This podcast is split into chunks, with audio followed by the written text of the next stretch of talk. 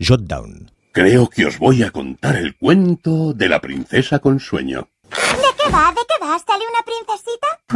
Pepa, si no paras de hablar, papá. Escuchamos un audio de la serie infantil de animación Peppa Pig, unos cerditos recientemente acusados de representar un peligro moral para los niños. Según parece, los protagonistas animados esconden la cara del colectivismo marxista-leninista, una propaganda panfletaria que amenaza con transformar a los menores en estandartes del socialismo, el comunismo, incluso del feminismo, como apuntaba el periodista del diario australiano de Telegraph, Esta lectura de Peppa Pig surge en el mismo contexto temporal que el anteproyecto de la nueva ley de protección de la vida del concebido y de los derechos de la mujer embarazada propuesto por Alberto Ruiz Gallardón. ¿Qué pasaría si el señor Gallardón desease mantener la paz social que nos vertebra prestando atención a los incesantes ataques feministas que según Ackerman sufren a diario los niños? Desterraría de nuestras parrillas a Peppa Pig, Dora la Exploradora, los Teletubbies y sobre todo a la mayor propulsora del feminismo, Mary Poppins, como señala el redactor de Jotdown, Pedro Torrijos.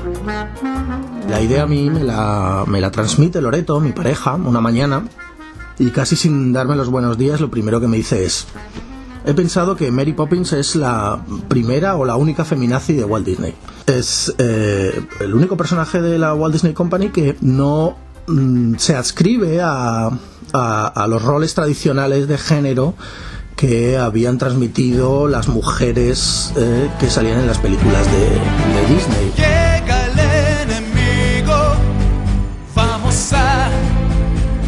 Luchar. Me enviaron nenas, tal vez a jugar. Decir que The Walt Disney Company es la bandera del feminismo cuesta de imaginar. Es cierto que hace unos 15 años dio vida a Mulan, una mujer guerrera equiparable a sus pares masculinos. No obstante, la heroína asiática no hacía gala de su condición de mujer, debía ocultar su género para llevar a cabo su propósito. Allá donde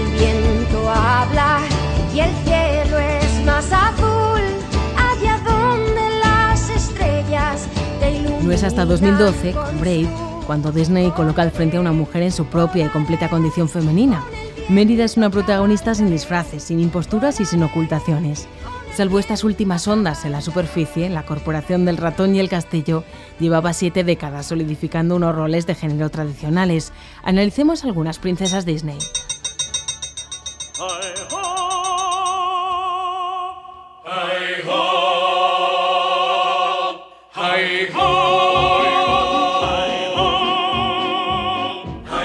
Blancanieves. Es una pavisosa que está ahí porque es muy guapa y que al final lo único que hace es eh, servir de chacha a los siete nanitos. ¿Lavar? ¿Coser? ¿Barrer? Les ¿Y hace la cocinar? cama, les hace la comida y les canta canciones. Sí, y pizza y pastel de piña también. Y en realidad lo único que, que- que sufre es la envidia de su madrastra y al final recibe un beso de un príncipe, siempre, claro, un príncipe.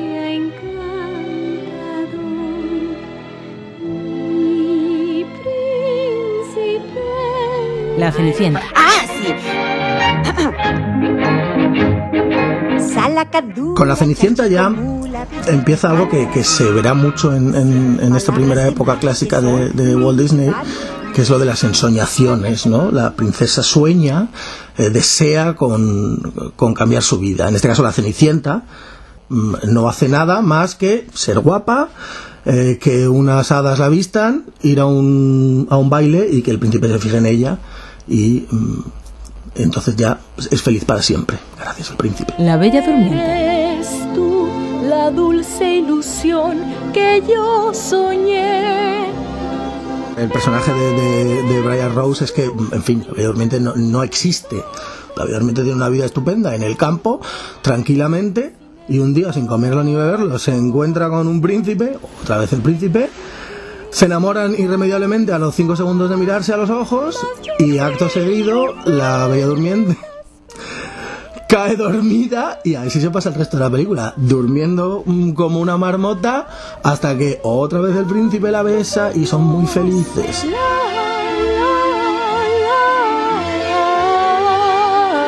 La Dama, Lady Marian, La Sirenita, La Bella, Jasmine, Pocahontas, Wendy, Campanilla.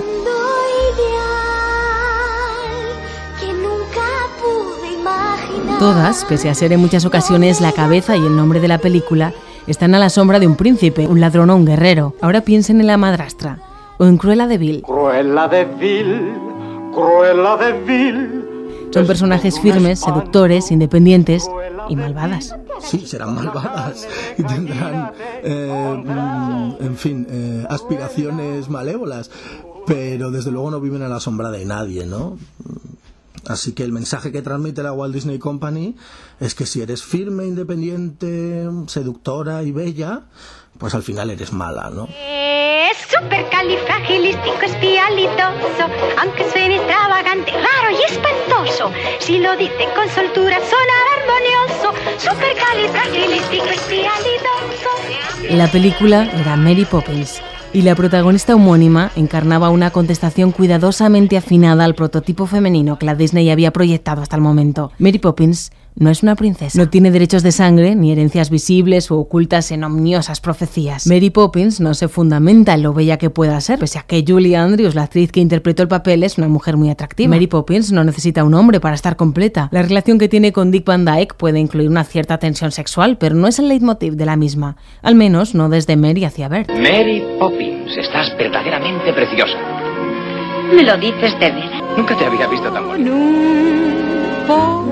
De azúcar esa píldora que os dan, la píldora que os dan pasará mejor si El personaje que la escritora Travers dibuja en las novelas originales de Mary Poppins es sensiblemente distinto al que aparece en el film. La Walt Disney Company suaviza el personaje de Mary Poppins. Y sí, es severa eh, cuando debe serlo, es dura a veces, pero no es nada osca. Niñera que buscamos, la queremos sin verrugas, Jerry, yo no. Sin gruñir. Es una mujer amable, es una mujer dulce con los niños, con el desollinador, con Bert, ¿no? el, personaje que hace Dick Van Dyke. Eh, es una mujer eh, agradable, además de ser firme, independiente y seductora. ¿Qué ocurre? Que gracias a este suavizado, eh, la Walt Disney Company le acaba de dar la vuelta a la tortilla que hacía con Maléfica. Ahora, lo que transmite la Walt Disney Company es que puede ser firme, independiente, puede ser decidida, puede ser eh, severa, puede ser guapa y puede ser buena. Si no nos riñe ni castiga, siempre hemos de hacer lo que nos diga. Y ser libre, porque este es el mensaje último que la película parece difundir. Las personas deben ser libres. Libre es la sufragista señora Banks, libre es el desollenador Bert y libre, absolutamente libre, es Mary Poppins. Y además, aquello que toca se vuelve libre. I know that I'm a woman and I'm supposed to care about my heart.